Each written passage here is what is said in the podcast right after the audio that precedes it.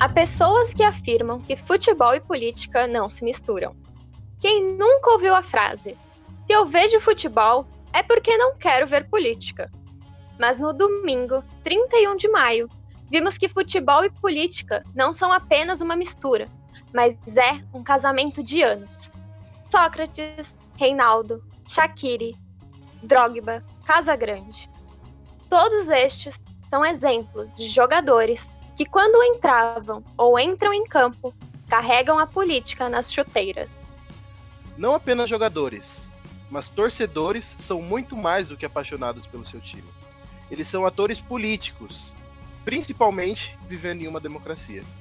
E foi com essa palavra, democracia, que torcidas rivais se uniram em São Paulo para protestar nas ruas contra o fascismo. A conhecida democracia corintiana, que teve o seu surgimento em 1982 e perdurou nos anos finais da ditadura militar no Brasil, estava unida, sem guerras e sem rivalidade, com a torcida do Palmeiras. Mas o ato também contou com a presença de santistas e são paulinos.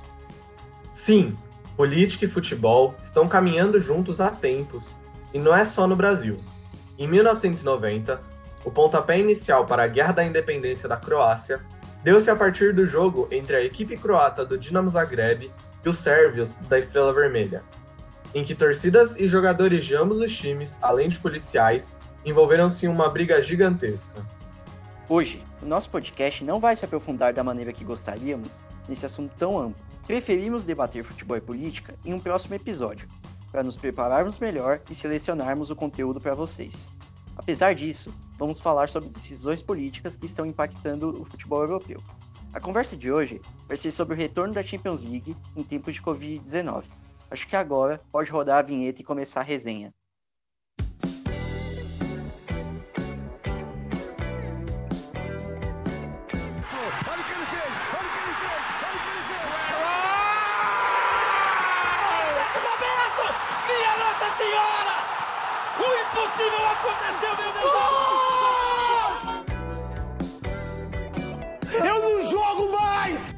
Programa de análise, debate e bom humor sobre futebol. Bom dia, boa tarde, boa noite, quem sabe boa madrugada para você ouvinte que está ouvindo a nossa terceira edição do podcast Eu Não Jogo Mais. Hoje, a gente não está com a equipe completa, infelizmente, nosso menino Daniel Inoue foi convocado pela é, Confederação Brasileira dos Vestibulandos. Ele está tendo que estudar um pouquinho, mas na próxima edição, se tudo der certo, ele está de volta. Mas tirando ele, todo o nosso time está completo aqui. Começando comigo, Arthur Nascimento, que está no gol. E agora vou apresentar a muralha desse time, Paulino Cassiano. Opa! É, bom dia, boa tarde, boa noite, boa madrugada para você, querido ouvinte. Muito obrigado por estar com a gente mais essa edição do nosso podcast. É um enorme prazer, como eu já falei em episódios passados, estar aqui mais uma vez. É, e vamos com tudo, que hoje a gente tem um, um tema bem atual para debater, ao contrário do que, do que tem sido nos últimos podcasts, né? Então vamos lá. E agora na sala que vai fazer as duas laterais, já que não temos Daniel, Bianca Naclé. Olá, querido ouvinte! Hoje terei um trabalho maior por cobrir a ala direita. Mas é um prazer enorme estar aqui, unido com os meus colegas para debater o futebol. E nosso centroavante, nosso pivô preciso como sempre, Lucas Zachary. Fala pessoal, estamos aqui de volta para mais um episódio do podcast Eu Não Jogo Mais. É um prazer estar aqui falando com vocês sobre tudo e qualquer tema do, desse nosso esporte e é uma alegria estar aqui de volta. Infelizmente sem o Daniel, mas na próxima edição a gente espera que ele esteja aqui de volta. E hoje, como o Paulino já adiantou para vocês, a gente vai comentar sobre um tema mais atual que está acontecendo e na verdade os jogadores vão entrar em campo mais para frente, que é o retorno do futebol europeu e a gente vai focar especialmente no retorno da Champions League, que ainda não está definido absolutamente em que datas vai ser isso, mas tem muita notícia rolando ultimamente, e provavelmente vai ser no fim de julho ou no começo de agosto, e que a final que estava marcada para Istambul e também as semifinal e as quartas de final vão ser transferidas para ser jogadas em Portugal em jogo único. Essa é a notícia do momento. Mas além disso, é, não só a Champions League está voltando, como também os campeonatos nacionais, em sua maioria.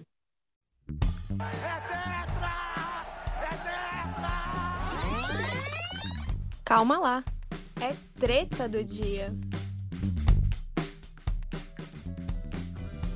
É, gente, nessa semana que a gente vai lançar o episódio, inclusive, só para deixar avisado, a gente está gravando esse programa no dia 7 de junho de 2020, no domingo, aniversário do Cafu, capitão do Penta. Mas enfim, a gente tá.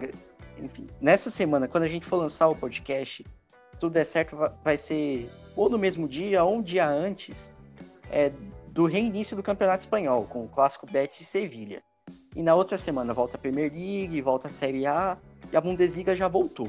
Mas tem um campeonato que ainda não retornou e não vai voltar.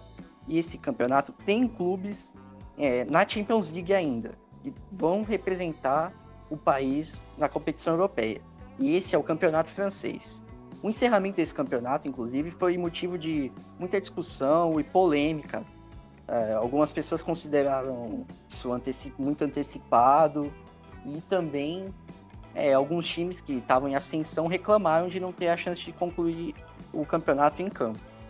Você, Bianca, o que, que você tem a dizer sobre a situação dos times franceses, em especial o PSG e o Lyon, que ainda estão disputando a Champions League? Então, mas antes de falar sobre o próprio campeonato francês e sobre a participação dos times na Champions, eu queria comentar sobre a França no geral, assim, do coronavírus. Porque foi decidido pelo governo que nenhum evento esportivo e nenhum outro tipo de evento não poderia retornar até setembro no país. E apesar do, da França né, ter falado no dia 5 de junho que a epidemia está sob controle, já que os casos estão crescendo em um menor ritmo. E assim, com, com essa decisão de, cancel, de cancelar né, os eventos esportivos até setembro e tudo mais, a, o campeonato de futebol francês decretou um campeão, e esse campeão é o PSG, né, o Paris Saint-Germain, que já estava liderando com 12 pontos de vantagem para o segundo colocado, que é o Olympique de Marseille. E ele finalizou a competição faltando 10 jogos. Isso causou uma confusão lá, né, no país, porque é como se os outros times não tivessem a oportunidade de disputar e conseguir conseguir vaga, classificação para outros campeonatos, outras competições europeias, que é o caso do Lyon, que é outro time que está ainda vivo na Champions. E o Lyon está em sétimo, né? Ficou em sétimo na tabela. E isso daí não classifica ele para os outros campeonatos europeus. Inclusive o, o Michel, Jean Michel Aula, que é o diretor lá do time, do Lyon, que é o presidente do clube, ele falou que era injusto esse finalizar o campeonato e até comentou sobre os outros países que estavam fazendo medidas para retomar o futebol, como é o caso da Espanha. Ele parabenizou e falou que o campeonato francês não deveria ser cancelado e que deveria permanecer e tomar as mesmas medidas que os outros países tomaram, que a gente vai comentar aqui, inclusive, no, no episódio.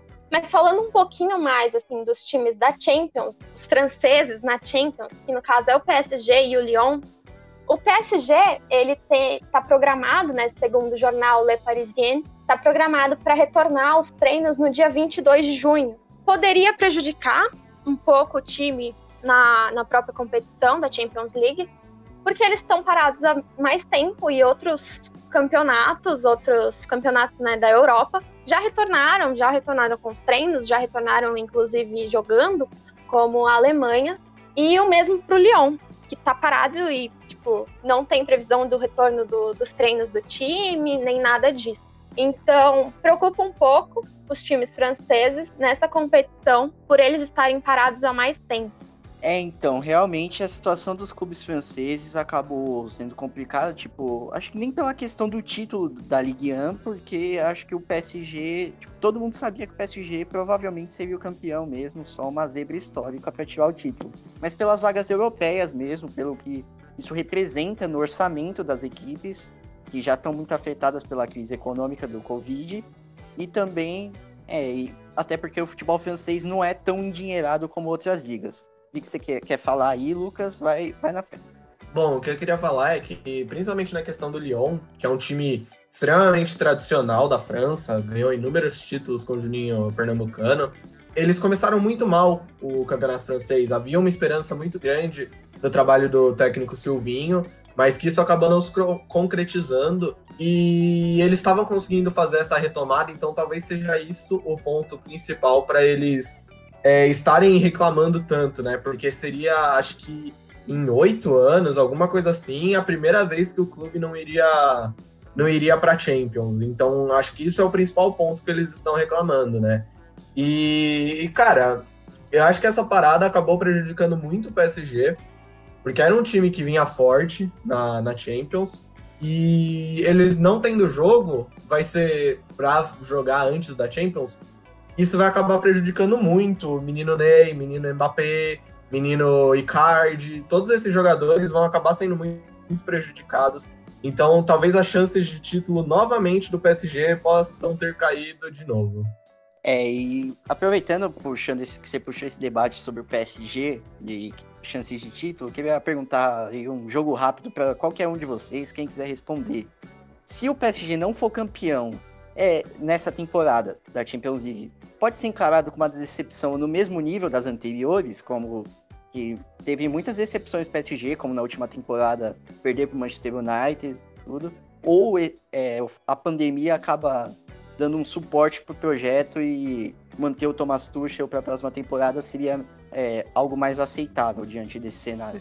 Eu acredito que, que pela situação que a gente está vivenciando e pelas pessoas elas terem uma visão um pouco mais aberta, entenderem um pouco mais a situação, é, até mesmo pela pausa do campeonato francês, pela pausa não, pelo término do campeonato francês, é, bem como a Bianca explicou, é, eu, eu, acredito assim que talvez é, isso seja um pouco até mesmo relevado, talvez. Eu acho que, que no próximo ano eles vão ter uma crença um pouco mais forte a respeito de títulos e etc. E eles vão depositar muito mais esperança do que esperar alguma coisa desse momento que a gente está vivenciando, justamente por conta de todos os acontecimentos e por conta é, da França ter, da Europa inteira ter realmente parado, né? É, então eu, eu, acredito que, que seja assim mais ou menos que, que as coisas vão se suceder por lá. Acho que não só a Europa ter parado, mas o mundo inteiro.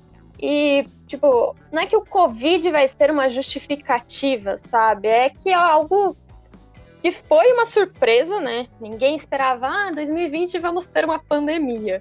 Mas é compreensível se o PSG não ganhar o título este ano, até porque eles estão parados há muito tempo e o jogador parado, tipo, não é só uma questão de rendimento físico, é também uma questão psicológica. Você tá treinando sozinho, você tá, tipo, se adaptando a isso. E o futebol é um, é um, um time, não. É um jogo em que você tem que treinar o coletivo. Então, se você perde um pouco dessa, desse entrosamento, prejudica muito o time.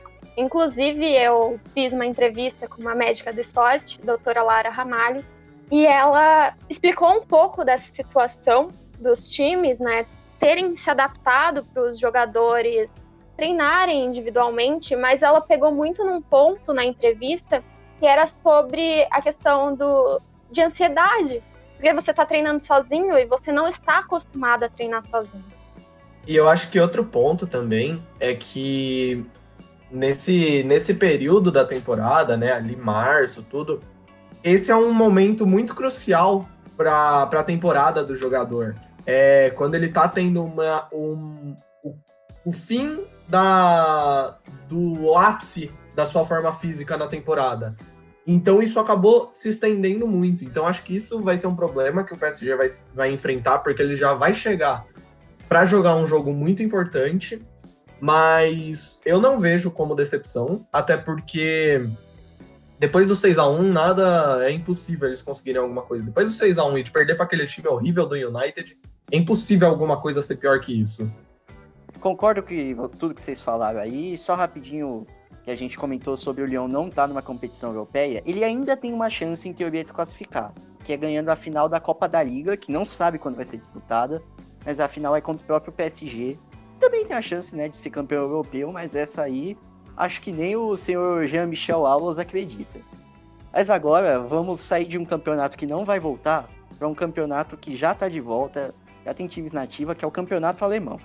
Lá a situação de título estava bem disputada quando o campeonato voltou, mas agora o Bayern parece que vai ser campeão mesmo. A briga que tá boa mesmo é pro Champions League, em que Borussia Dortmund, RB Leipzig, o Mönchengladbach e o Bayer Leverkusen estão disputando três vagas. Mas, falando da Champions mesmo, quem ainda tá é o Leipzig, que já classificou para as quartas de final, é, ganhou com muita autoridade do Tottenham do Mourinho, e o Bayern de Munique, que a gente, na real, sabe que já tá nas quartas de final, mas ainda tem o jogo de volta, né? Ele ganhou de 3 a 0 fora de casa do Chelsea. E pelo jeito que tá jogando, eu acho que, sei lá, nem se colocasse o Barcelona do Guardiola para reverter essa vantagem, acho que conseguiria. E queria começar com você, Lucas, é, comentando sobre a situação dos times alemães na Champions. Se o Bayern, para você, é o grande favorito para conquistar essa Liga dos Campeões da Europa. Bom, antes de responder essa sua pergunta, Arthur, eu queria fazer um agradecimento para um ouvinte muito especial que a gente não sabe quem é, mas foi nosso primeiro ouvinte internacional, né? Segundo nossas estatísticas aqui do podcast, a gente tem um, um ouvinte no, no distrito de Turingia, na Alemanha, mais precisamente na cidade de Mönchenhausen-Hausen. Eu acho que é isso, é assim que se fala. Mas se não for também, eu peço desculpa. Não sei se, isso tá, se o, o, a estatística está certa, mas a gente prefere acreditar que sim, porque deixa a gente mais feliz. Mas enfim. Agora, a sua pergunta em relação ao Bayern, eu acho que sim, é, é muito possível, porque você tem é, o Bayern sendo a principal equipe que, por enquanto, está jogando, né? É, o campeonato alemão voltou só no dia 16 de maio, e só que já foi acho que quatro ou cinco rodadas, né? De para volta, né? E o Bayern ele acabou abrindo é, uma disputa que não parecia tão fácil de ser aberta, porque a disputa pelo título na Alemanha estava entre Bayern, Leipzig e Borussia. O Leipzig acabou tropeçando nessa volta, e no jogo chave, né, no jogo de seis pontos entre Bayern e Borussia, no Signal Iduna Park, o Bayern ganha, né, por 1 a 0 do, do Borussia, golaço do Kimmich.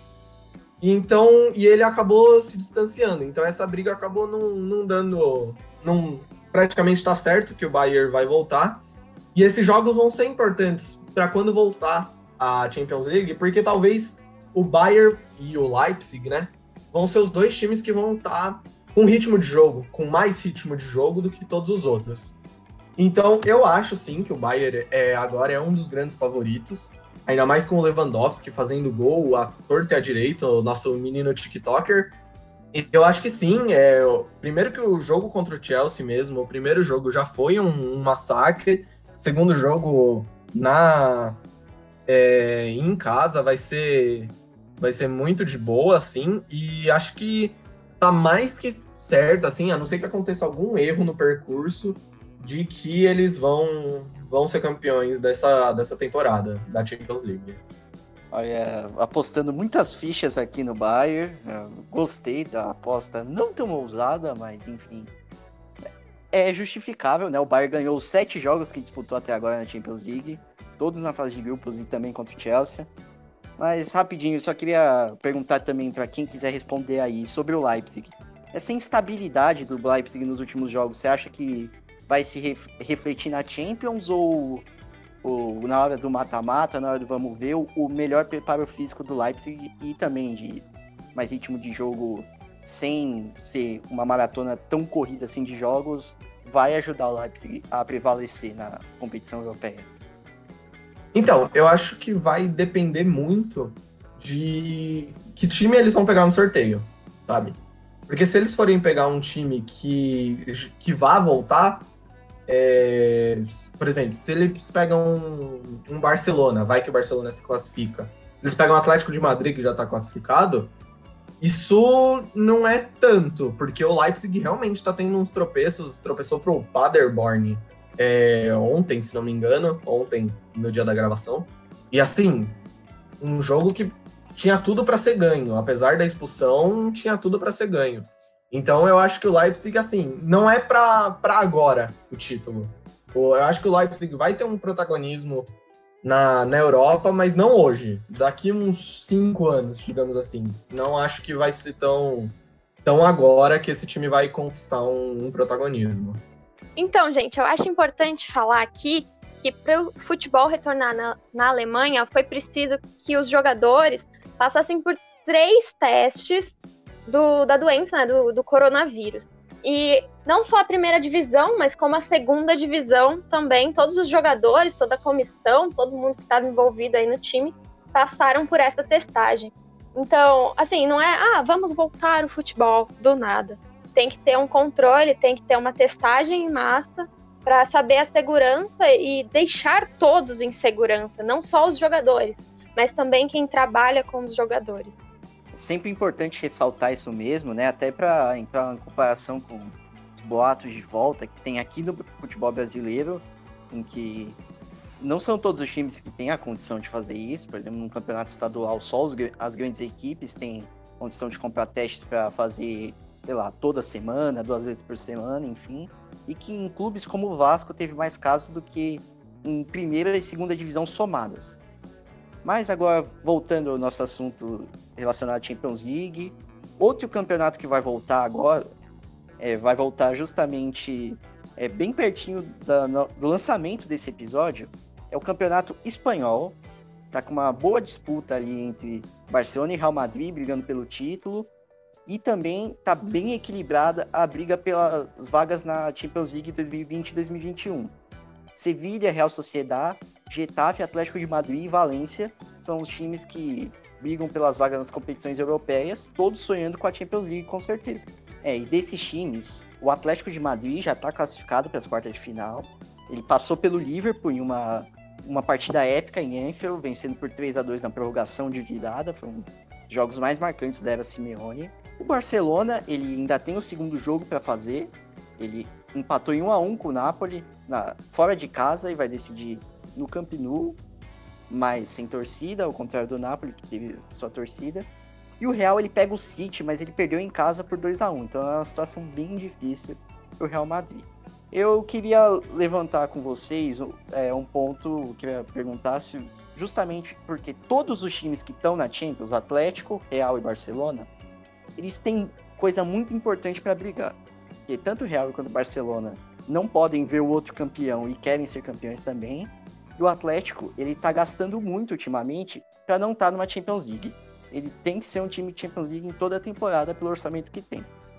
Vocês acham que essa dedicação no Campeonato Espanhol, elas vai acabar desgastando essas equipes ou, ou não vai ser um problema? Vai ser até bom porque eles já vão estar tá é, mais acostumados com a volta de uma mentalidade competitiva, de ter jogo importante toda semana. Bom, Arthur, na minha visão, eu acho que isso vai ser bem relevante para que, como você falou, eles já tenham essa mentalidade mais competitiva. É, eu acho que vai ser muito interessante, porque se você compara é, os jogos e a dificuldade dos jogos que eles vão ter nesse campeonato com relação aos times da França, que estão simplesmente parados, a gente com certeza é, tem uma grande disparidade é, entre as duas, entre esses times, né? Então eu acho que, que é importante você manter, acho que o sangue quente, se é que a gente pode colocar assim, para que você mantenha os resultados, né? Para que você tenha uma certa constância e isso te ajude também na Champions, que é efetivamente o campeonato mais importante para os times europeus. Então, eu acredito que sim, isso tenha é, muita importância e, além de tudo, é, ainda também vai ser uma grande contribuição para o povo espanhol e também para, enfim, para todos os amantes de esporte de todo mundo, porque é uma liga, uma das ligas mais disputadas que a gente tem, inegavelmente, principalmente pela rivalidade entre Real e Barça. E eu acho que está todo mundo bem ansioso por essa volta, desde que seja feita é, da maneira que, que tem que ser, né? Com, com, todos os cuidados possíveis, assim como foi na Alemanha, e que a gente sabe que, que os países europeus estão bem preocupados com essa questão. É, eu acho que um ponto que, que pode. que de um lado pode ajudar alguns times e alguns jogadores, mas de outro lado pode atrapalhar, é, foi justamente esse tempo de pausa. É, eu tava vendo aqui que tanto o Soares quanto o Hazard, né, no caso de Barcelona e Real Madrid, conseguiram se, se recuperar das lesões que eles tinham. Não que eu acho que o Hazard ia fazer alguma diferença, porque não estava jogando nada, é, mas o Soares é um jogador que que desestabiliza, ele é um cara que, que faz diferença nesse time do Barcelona. Só que justamente essa, essa volta, já tendo essa, essa rivalidade, essa disputa, pode gerar novas lesões. É, como se viu no campeonato alemão, em que tiveram, se não me engano, nove lesões no primeiro, na primeira rodada desde da, da volta da, da pandemia. E isso pode gerar justamente isso, pode gerar lesões em jogadores chaves, que pode dificultar o trabalho na, na Champions League. Então, acho que tem esses dois contrapontos. Tanto uma questão que vai ajudar para manter já o sangue quente para a competição mata-mata, mas eu acho que essa questão de, tipo, justamente o sangue quente pode, como não vai estar tá uma preparação tão boa, pode gerar lesões, é, distensões, enfim. Boa, que bom ouvir as duas opiniões diferentes, mas complementares, enfim. E você acabou antecipando uma, a pergunta que eu ia fazer para todo mundo na roda, que é: quem vocês acham que vai fazer mais impacto pela volta da lesão? O Hazard no Real Madrid, lembrando que ele ainda não conseguiu é, encontrar um ritmo de jogo nessa temporada, não conseguiu encontrar uma sequência e responsabilidade que seria dele acabou caindo para Vinícius Júnior, para Rodrigo, que são bons meninos, jovens mas ainda são inconstantes por conta da pouca idade. Ou o Luiz Soares, que é um cara que não tem outro centroavante como ele, faça o estilo de jogo dele no Barcelona. Então, queria que vocês comentassem quem vocês acham que vai ser o jogador mais relevante na volta. Olha, eu acho que o Hazard, ele não vai ter tanto impacto assim, porque ele tem bons substitutos aí para jogar, entendeu? mesmo que são jovens, eles estão preparados, eu acho que para entrar em campo e disputar certamente. E o Soares, quando ele não está jogando, quem o substitui, sabe? Então, o impacto de não ter o, o Luiz Soares é muito maior do que não ter o Hazard, na minha opinião. Eu espero não ficar mordido, ah, pega a referência, com essa resposta, é, mas eu acredito que, como o Chastro bem explicou, acho que o Luiz Soares ele tá no momento em que ele faz muito mais diferença para o clube que ele joga, para o time, ele tem toda uma importância para o time do Barcelona. É, então eu acho que se é, ele não vier a se lesionar, que é uma possibilidade bem grande dado o estilo de jogo que ele tem, enfim, e, e a disputa efervescente que a gente tem nessa liga. É, se ele não se, se machucar, eu acho que com certeza ele tem tudo para ser mais impactante, ser mais decisivo do que o Hazard. Não, eu acho também que tem muito a ver com, com os jogos que eles vão ter, os, os jogos na Champions, né? Nenhum dos dois times, eles, eles fizeram o jogo de volta das oitavas de final. É, só que o Barcelona, ele empata com o Napoli fora de casa, então ele tem a volta em que uma vitória simples, com um gol que a bola bate na barriga do Soares, o, o jogo acaba, sabe? Agora, o Real Madrid tem uma tarefa mais difícil, que é justamente um jogo em, na Inglaterra, né, contra o City, que é um dos, uma das principais equipes hoje em dia, em que eles perdem o primeiro jogo por 2 a 1 né? Então eles precisam sair para o jogo, eles precisam ir para o ataque. E um jogador que nem o Hazard, em que eles, eles sem ritmo de jogo e sem mostrar o que o porquê ele foi contratado, talvez fique muita pressão em cima dele e a gente não sabe exatamente como essa pressão pode, pode ajudar ele, pode atrapalhar ele, porque a gente já viu que ele não conseguiu se adaptar ao clima de Madrid.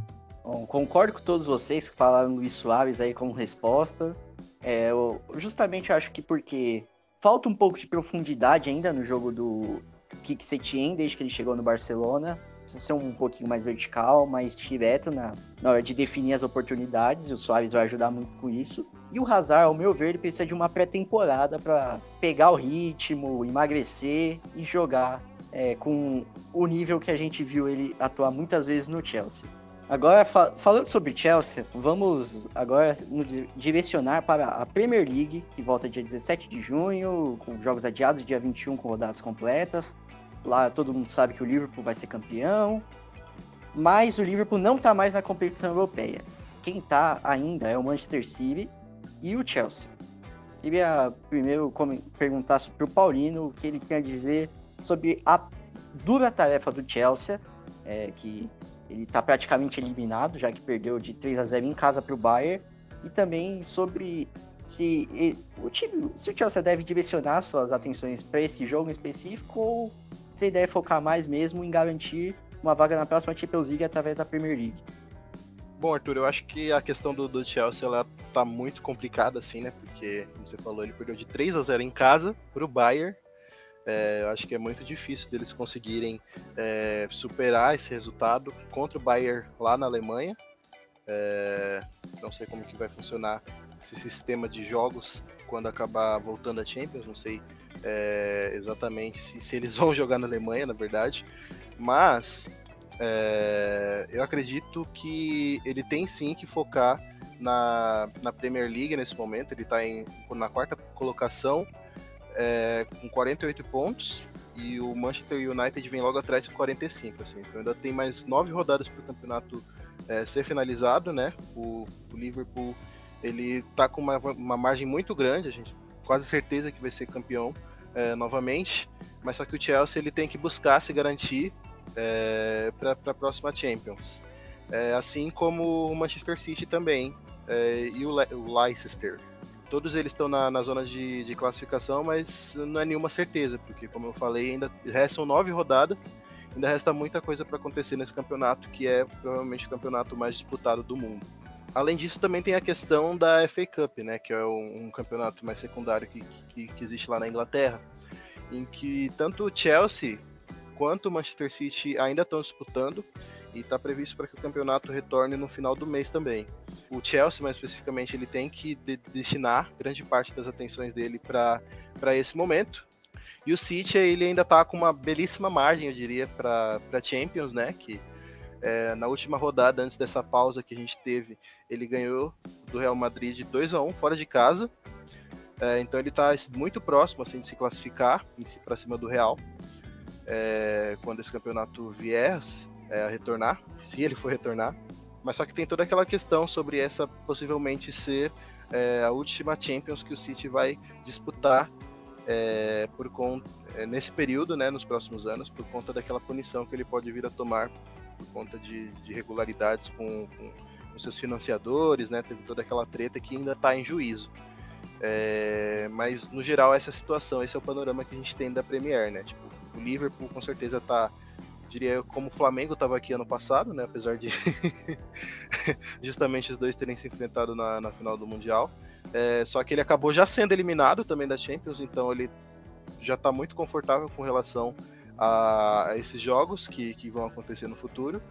E vamos ver o que, que, vai acontecer, né? A liga, como você comentou, ela volta no dia 17, daqui a 10 dias, com relação ao dia que a gente está gravando esse podcast, na outra semana. É, vamos, vamos aguardar para ver o que, que vai acontecer. E eu acho que uma, uma questão a ser falada é sobre a liga. Tem uma preocupação muito grande do governo é, inglês, né, do governo britânico, em, na, justamente na comemoração do Liverpool, porque o Liverpool nunca foi campeão da Premier League, né, que é o, o modelo novo da Premier League, da, do campeonato inglês. Então, isso é uma questão que, que fazem mais de 29 anos, 30 anos, se não me engano, que o, que o Liverpool não ganha a, o campeonato inglês. Então a torcida está muito esperançosa por esse título, está muito esperando esse título.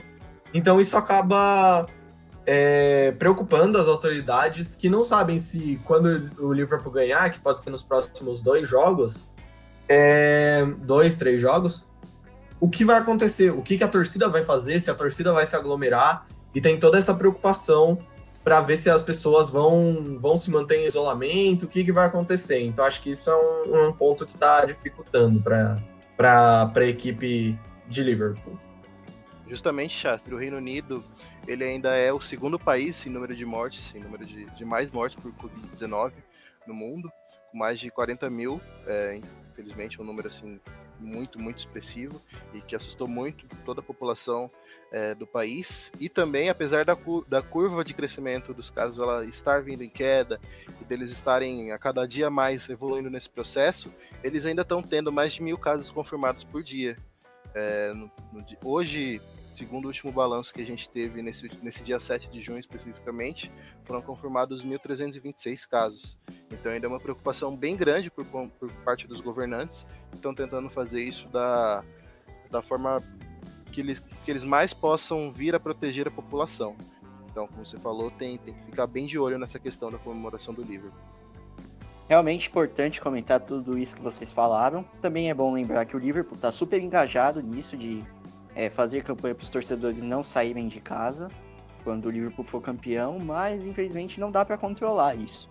Mas agora, mais uma pergunta sobre um time inglês. Queria perguntar mais sobre o Manchester City, para quem quiser responder aí.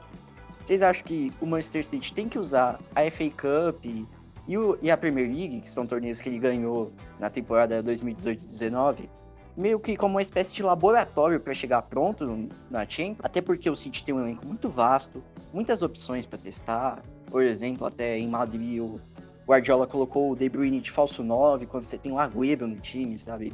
tem muita opção no Manchester City e também já ganhou essas mesmas competições que ainda faltam na última temporada. Então eu queria saber de vocês aí se ele tem que focar na Champions para enfim ter a grande campanha europeia com o Guardiola no comando do Manchester City. É, eu acho que sim, porque primeiro que, cara, tá muito longe o título da, da, da Premier League, né? É, é quase certo que vai dar pro, pro, pro Liverpool e o City já está praticamente garantido na Champions do ano que vem, caso a, a punição não seja, não seja concedida a ele, né? E a FA Cup acho que é um torneio que dá para jogar tipo com, com o time que eles têm, com o elenco que eles têm. E é um, é um momento, sabe? É um momento para testar, porque se vier que o City estava um pouco inconstante, diferentemente de outras temporadas, esse City estava um pouco mais ou menos assim, tanto que não conseguiu acompanhar o ímpeto do Liverpool. E acho que é o momento, sim, é, deu certo na, na, na Espanha contra o, contra o Real, né? E acho que é o momento, acho que é justo tentar. É sempre bom mudar para caso seja melhor. Então é isso. É, acho que você comentou muito bem. O Manchester City, para mim, é um dos times com mais chance de ser campeão da Champions League nessa temporada. Conta com a volta do Leroy Sané também, que ele tinha começado a voltar pouco antes da pandemia estourar. Mas é um jogador que pode ser relevante, ainda mais que o Sterling não tá mais numa fase tão boa como na temporada anterior. Então acho que o, o Guardiola tem um bom trabalho aí pela frente. Confio nele, sou muito fã de Pep Guardiola. Mas ainda não acabamos com os representantes europeus na Champions League. Falta falar dos representantes italianos. É, lá o campeonato vai retornar no dia 20 de junho, com os jogos adiados, em dia 22 com rodadas completas. Lá tá. Acho que foi o, é o país que falta mais jogos, faltando 12 rodadas lá, porque a pandemia estourou antes de, em outros países da Europa, tanto que é, até, sei lá, o por exemplo, tem o caso do Gasperini, que estava com sintomas de coronavírus, foi para Espanha, gerou muita polêmica isso. Ele foi jogar, foi comandar o time da Atalanta no jogo Champions League contra o Valência. Mas enfim, lá no campeonato italiano, dessa vez nós temos uma disputa muito forte de título entre o Juventus e Lazio. É, a Juventus tem um ponto de vantagem só sobre a Lazio. A Inter, tipo, ela tinha chance de título, mas perdeu alguns grandes jogos e acabou acaba correndo por fora agora. E a Atalanta, que, que tá na Champions ainda, já se classificou para as quartas de final, ela tá numa briga próxima até com a Roma. Mas eu diria que é o favorito para passar para conseguir o quarto lugar e se classificar para a Champions League 2020-2021. Além da Atalanta, que já se classificou na Champions, tem a Juve, que perdeu fora de casa por 1x0 para o Lyon, mesmo sendo na França, foi um resultado surpreendente. E o Napoli tem uma tarefa difícil, que é passar pelo Barcelona, que ele empatou por 1 a 1 em casa e jogar fora de casa com o Barcelona é sempre uma tarefa complicada, mesmo sem torcida. É, e queria propor aí o debate para vocês. Se a Juventus não ganhar a Champions nessa temporada, isso vai ser encarado como uma temporada decepcionante, mesmo que ganhe o italiano. Querendo ou não, a Juventus ganhou os últimos oito campeonatos italianos e contratou o Cristiano Ronaldo para dar esse passo a mais na Europa. Mas ao mesmo tempo, a disputa desse ano tem um adversário à altura que é a Lazio, que está jogando um grande futebol. Queria perguntar aí para vocês se a Champions é a única coisa que vai fazer essa ser uma boa temporada para a Juventus. Eu acho que sim, tá? Porque porra, chega da da Juventus ser campeã italiana, né? Só isso. Tipo, beleza, chegaram em duas finais de. duas finais de, de Champions, né, nesses últimos anos. Mas, cara, tá na hora deles serem campeões, né? Tá, tá, tá na hora de ganhar um, um títulozinho da Champions por Buffon, né? Porque, cara, mesmo que eles ganhem o italianão, os caras contrataram o Cristiano Ronaldo. Tipo, o Cristiano Ronaldo, ele vence e vence e vence. Se não ganhar com o Cristiano Ronaldo, é é vexame, não vexame, mas tipo, é decepção, porque porque ganhar o italianão é, tipo, se perder o italianão também, aí, aí esquece. Aí é Botafogo no, em Turim, Botafogo nas estátuas, tudo, porque aí não merece. Eu só quero falar que o Shastra está extremamente certo, porque a Juventus tem que ganhar, cara. Eles fizeram um baita investimento no Cristiano Ronaldo e tem que ganhar, sabe? Não, não é outra opção. Se não ganhar a Champions esse ano, para mim vai ser uma grande decepção. Imagina se não ganhar também o campeonato lá italiano, também vai ser uma grande decepção. É, vai ser uma grande decepção, mas é, a disputa vai estar tá boa, né? E vai estar tá recheada. Não sei muito bem o que esperar. mas é, eu concordo com vocês, assim, por ter contra... por, pelo investimento no Cristiano e por todo o hype e por, sei lá, pelo PSG tá parado, que é outro que também é, vai, também viria a ter um grande vexame se perdesse essa Copa, né? Mais um, em mais um ano. É, mas por ser. Por eles. Eu acho que eles têm meio que essa obrigação, já que, que eles vão retornar aí nos próximos dias e que tem toda, toda essa questão histórica, né? Então, realmente. entendo aí o ponto de todos vocês. A Juventus é o time que tem mais vices na história da Champions, com sete vices e só dois títulos. Mas eu acho que uma coisa que vai afetar muito as possibilidades de título da velha senhora é que a Juventus pode jogar 14 partidas num período muito curto de tempo. Porque o campeonato italiano ele foi paralisado há mais tempo, faltam mais rodadas e a Juventus ainda está na Copa Itália. Então acho que isso é um fator complicador. Aqui, e para finalizar com uma última pergunta sobre o futebol italiano, queria saber o que vocês acham da Atalanta. Esse futebol ofensivo, comandado pelo Gasperini, time de Eden City, Papo Gomes. Vocês acham que por ser um torneio de tiro curto agora, que vai ser em praticamente uma semana, provavelmente a Champions vai ser disputada, provavelmente quando voltar, se for confirmada a ideia de quarta de final, semifinal e final serem em uma única cidade. Vocês acham que por ser um, uma competição de tiro curto agora, mais do que nunca, aumenta a chance da Atalanta fazer uma surpresa épica e ser campeã europeia ou é sonhar demais isso? Assim, na minha visão, eu acredito que seja sonhar bastante. Que se isso acontecer, a gente vai ter um campeão. Se a gente for ter um mundial, a gente vai ter um campeão mundial sul-americano. Só isso que eu queria atirar aqui. ah, mano, eu acho que assim. É, é difícil a Atalanta. É, eu vou seguir na mesma linha do que eu falei do Leipzig. E para mim, eles têm que priorizar, buscar o, a próxima edição, tentar fazer uma, uma tradição. Porque ainda mais a Atalanta, que não é um time que tem uma tradição dentro do, do cenário doméstico italiano, é, você tentar, apesar de ter casos como, sei lá, um Nottingham Forest, mas isso é muito tempo atrás e, e você tem equipes com muito mais investimento na Europa, isso é um pouco difícil. Vai depender muito de como essa equipe vai voltar é, da parada. Às vezes eles voltam jogando muito. E aí, tudo que eu falei agora foi pro espaço. Mas eu acho que sim, eles tinham que priorizar, é, tentar a vaga no italiano. E aí, cara, quem sabe consegue chegar mais longe nessa Champions, né? Chegou nas quartas já, né? Com, com ótimas atuações, né? Contra o Valência e tudo.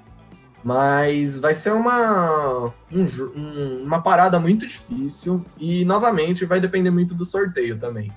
Se quem eles pegarem for um time que já tiver mais treinado e tudo mais, vai ser, vai ser complicado. Bons pontos aí levantados por vocês. Eu também pensei nisso, mas acho muito difícil que a Atalanta seja campeã. Então agora a pergunta final para todo mundo.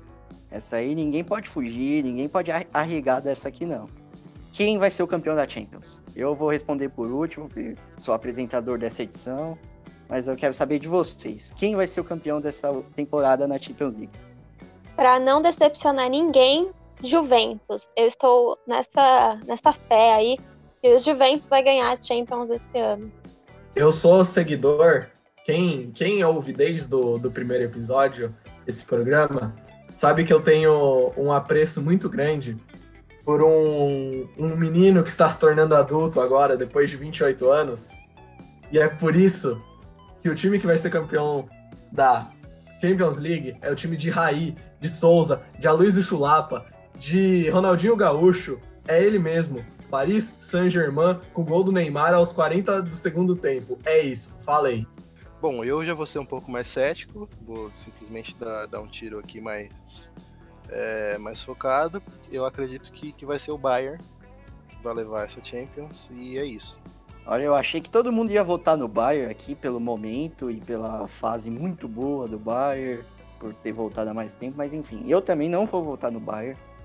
Eu vou no Manchester City de Pep Guardiola, porque eu confio nesse careca maravilhoso. O De Bruyne tá jogando uma temporada muito boa.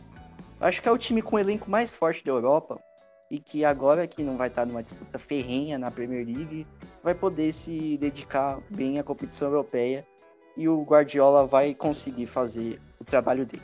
Olha lá, hein? acho que como a gente não entrou no consenso aqui, é bem, bem possível que, que a gente tem uma grande reviravolta e a gente tem um Chelsea como campeão, hein? Vamos ficar. Ou o Atalanta vai ganhar aí, a gente tá aqui falando mal do Atalanta, falando que não vai ganhar, vai ser zebra, aí ganha.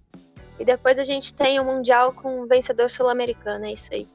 Não, mas eu acho que, que ainda tem o Lyon. A gente não pode parar pra pensar que o Lyon, ele ganhou da Juve o primeiro jogo. O menino Bruno Guimarães chegou voando no, na França. Olha, aqui agora todo mundo já deu seu palpite, ninguém falou do Barcelona de Messi, mas enfim, agora eu quero saber da pessoa que não está entre nós hoje, infelizmente, sentimos muita saudade, mas que vai dar o palpite pro título da Champions. Quem vai ser o campeão para você, Daniel e? Olha, com a volta da Champions, eu vou apostar num time que, se não pegar a Juventus, o Cristiano Ronaldo consegue passar e consegue levantar o título, né? Que é o Atlético de Madrid. Caso isso não ocorra, minha aposta vai mais para o PSG. Pronto, agora vocês ouvintes não vão mais sentir tanta saudade assim Daniel, vão poder enfim ouvir a voz dele novamente. Agora que a gente já falou quem vai ser o campeão até, a gente já ó, já sabe quem que você pode cobrar aí quando for a final da Champions, já pode mandar mensagem no Instagram pra gente, falando mal dos nossos palpites. Mas enfim, agora que a gente já acabou com o nosso debate, chegou a hora do jogo do dia. Jogo do dia. O jogo que a gente montou para a edição de hoje, falando de Champions League, chama-se Stop Mundi, que é uma mistura de um jogo que contém alguns conceitos do stop, mas também vai mexer com os nossos conhecimentos de geografia e do país dos jogadores que eles nasceram. Agora vamos explicar o regulamento aqui para vocês. Se não der para entender aí, você volta os 30 segundinhos no seu navegador, que você vai entender esse jogo muito legal. Pelo menos eu acho, né, o que criei, mas enfim. O jogo ele funciona mais ou menos como stop, só que o fator limitador das palavras que as pessoas vão escrever não é a letra inicial da palavra, e sim o fato de ser jogadores de futebol, que nessa edição do podcast ainda estão na Champions League. São jogadores dos times que não foram eliminados ainda, estão na Champions League, qualquer um dos, das 12 aqui. Então é o seguinte: as categorias vão ser oito países, é, que ainda não revelei para os nossos participantes aqui, com o mistério todo. Aí, nossos participantes eles vão é, ter um minuto para preencher essas oito categorias. É, se alguém acabar antes, gritar eu não jogo mais, por motivos óbvios. É, mas enfim. E se não acabar, eles vão ter um minuto, vai fazer a contagem dos pontos, que é feita como stop tradicional, que é 10 pontos por palavra que ninguém mais escreveu, e 5 se alguém repetir. Então, vocês entenderam a regra aí? Alguém tá com dúvida? Sim, tudo certo. E acho legal se o pessoal que estiver ouvindo, se quiser fazer com a gente também, pausa aí, dá um minutinho, se terminar antes da gente, para fazer a correção aqui com a gente, ver se ganhou de nós. Se ganhou, manda mensagem pra gente no Insta, a gente vai, vai querer ver se ganhou e vai, e vai ser divertido. Vem com nós. Isso aí. Só queria dizer que eu já tô assumindo aqui a minha derrota. Tenho certeza que vou ficar em último, mas vamos lá. O espírito de competitividade é, não falha nunca. Ah, mas pelo menos você é o atual campeão, né, Paulinho? Tudo menos mal pra, pra você. Ó, mas agora vamos revelar os países pra vocês, hein? Vou revelar por ordem alfabética. Aí vocês anotem no seu papel ou no seu computador, que vocês preferirem, sem roubar, hein, na hora do stop. Beleza. Mas enfim. Agora, o primeiro país é a Argentina. O segundo país é o nosso país, o Brasilzão. Terceiro país é o país que eliminou o nosso Brasilzão na última Copa, Bélgica. O quarto país, vocês já anotaram? Já? Já. O quarto país é um que vocês vão me xingar. Eslovênia. O quinto vai facilitar um pouquinho mais, é a Espanha. O sexto, Holanda. O penúltimo país é outro que vocês acham que vão ficar um pouquinho confusos, porque um grande jogador dele não tá na Champions, é Senegal.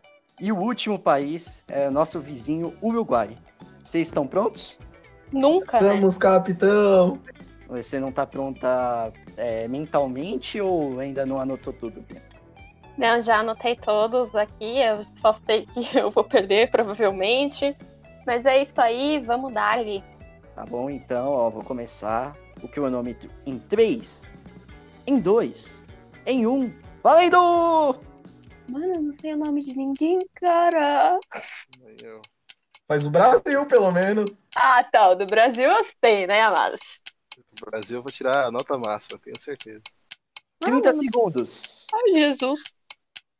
Eu não jogo mais!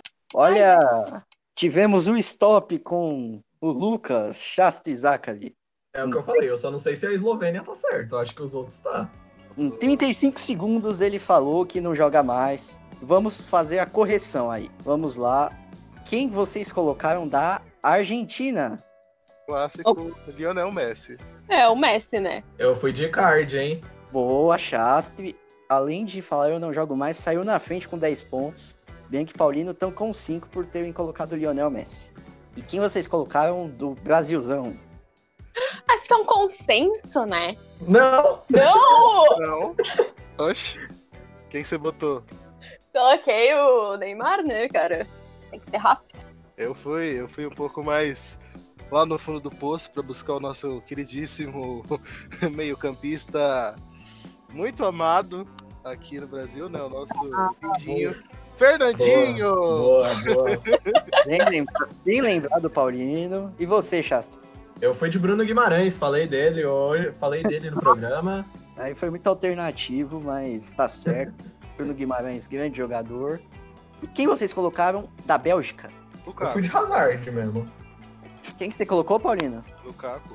A Inter já foi eliminada da Champions É League. verdade, hein? Eu confundi, mano. Nossa. O De Bruyne ainda tá jogando? Tá, Na tá, tá sim.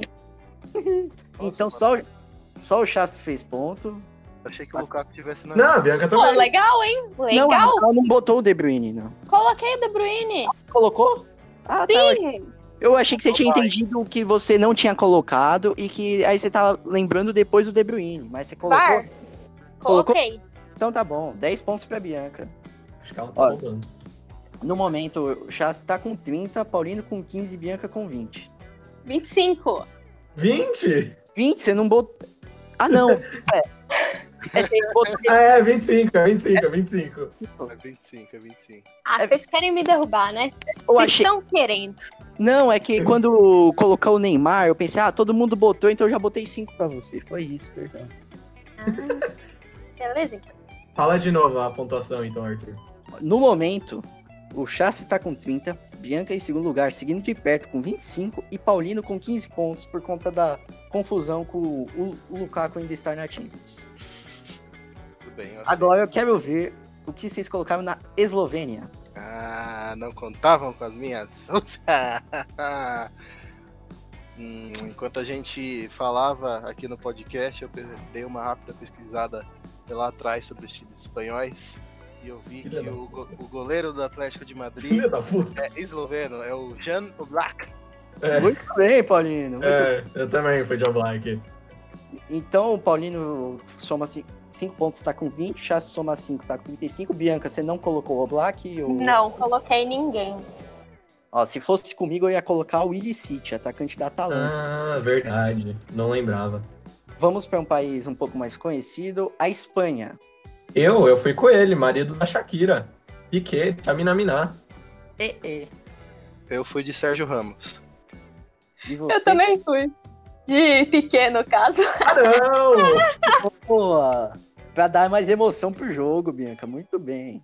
Depois de cinco países, o Chassi tem 40 e Paulinho e Bianca estão com 30 pontos. Olha, agora quero ver quem se- vocês colocaram do futebol holandês, da Holanda. Gente, eu não coloquei ninguém, tá? Porque eu acho que o único jogador que jogou na Holanda é o Robin aí. E é nóis. Nossa, É o Robin, o. O Robin. O, o amigo do Batman. O amigo do Batman, inclusive. Então, essa é um pouquinho pegadinha, porque o principal jogador, né, hoje- atualmente, que é o Van Dijk, já foi eliminado. Então, quero ver quem vocês colocaram aí. Paulino, você foi com alguém? Fui novamente, vocês não contavam com a minha Mano, se ele botar o mesmo que eu botei, eu vou ficar muito puto. Eu coloquei o Jong, do Barcelona. Ah, Ah, De Jong, boa. Eu fui de Depay. Jong, desculpa, eu não sei falar esse nome. ah, o- Memphis Depay, vocês colo- você colocou, Chas? Isso, ele tá no Lyon, né? Tá, tá certo, tá certo. Ah, tá. Ufa. Não coloquei ninguém, não. Se fosse eu, eu ia colocar o Martin De Rum, ala da Atalanta. Você Quando tá eu- no Atalanta hoje. Não, é sério, quando eu, eu tava montando os países pra vocês, eu- primeiro da Holanda, eu fiquei, puta, não tem ninguém da Holanda agora que o Van Dijk e o Vinaldo saiu. Eu falei, não, tem o De Rum. Eu esqueci do Nossa. City, esqueci do De Jong, mas enfim. Agora, quem vocês colocaram do Senegal? Eu não coloquei ninguém. Ninguém. Koulibaly, monstro, zagueiro napolitano. Certa resposta, Chastro. Tinha o Idrissa Gueye também, do Paris Saint-Germain. É, pensei nele também. Senegal relevante. Agora acho que o Chastro já foi campeão, mas vamos ver na última rodada quem vocês colocaram do Uruguai. Famoso, né? Quem? Quem? Cavani. Ah, podia ser o Luiz Soares, né, Bi? Eu É fui de verdade. Cavani também. Eu Tá fui de? Soares. Tá, então 5 pontos pro Chastro para Bianca e 10 pro Paulino. Temos um novo campeão. Até agora eu não jogo mais, não repetiu campeões até agora. Não somos campeonato italiano, nem espanhol, nem alemão. E a competitividade. Lucas Chastri foi o campeão do terceiro jogo do podcast Eu Não Jogo Mais. Obrigado, obrigado. Esse, esse eu vim preparado, não, não posso negar. Quando o Arthur falou que qual que ia ser o tema, eu já comecei a pensar em um monte de jogador, então eu tava, tava munido. Vim vingar a minha derrota na, na edição passada, que foi por isso aqui, por o, pelo número de gols do Bajo, que eu não ganhei. Então, eu tô muito feliz, isso, isso eu não posso negar. Conquistou os três pontos aí, né? Graças a Deus. Graças a Deus. Muito bom, muito bom. Eu não fiquei em último, aparentemente eu não fiquei em último, né? Não, não, você ficou com 50 pontos e a Bianca com 35. Ah, ufa. Não, né? Vocês me derrubaram. Foi incrível.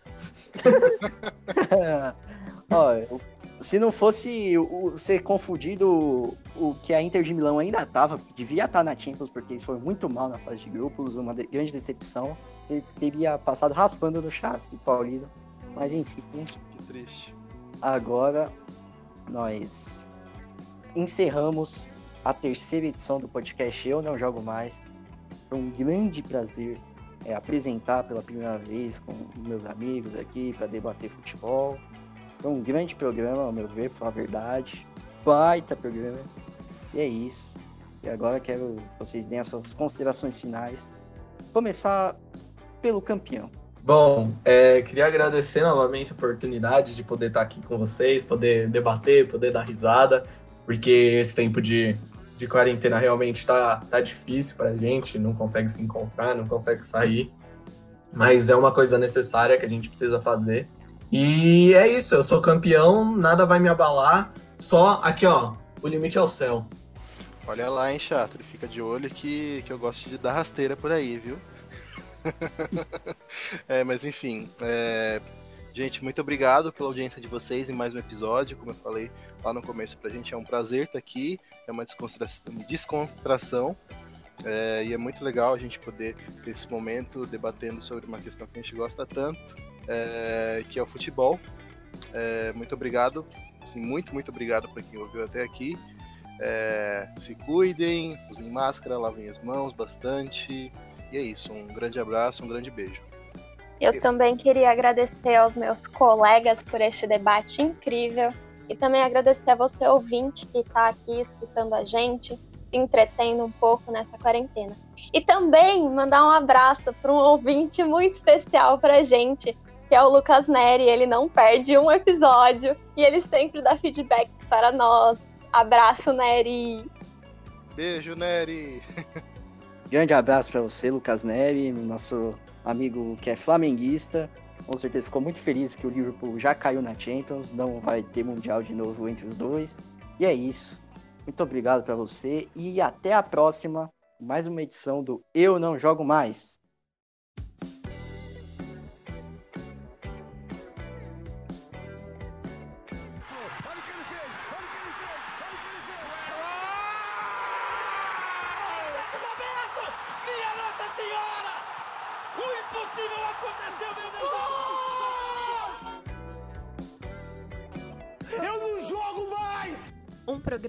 Análise, debate e bom humor sobre futebol.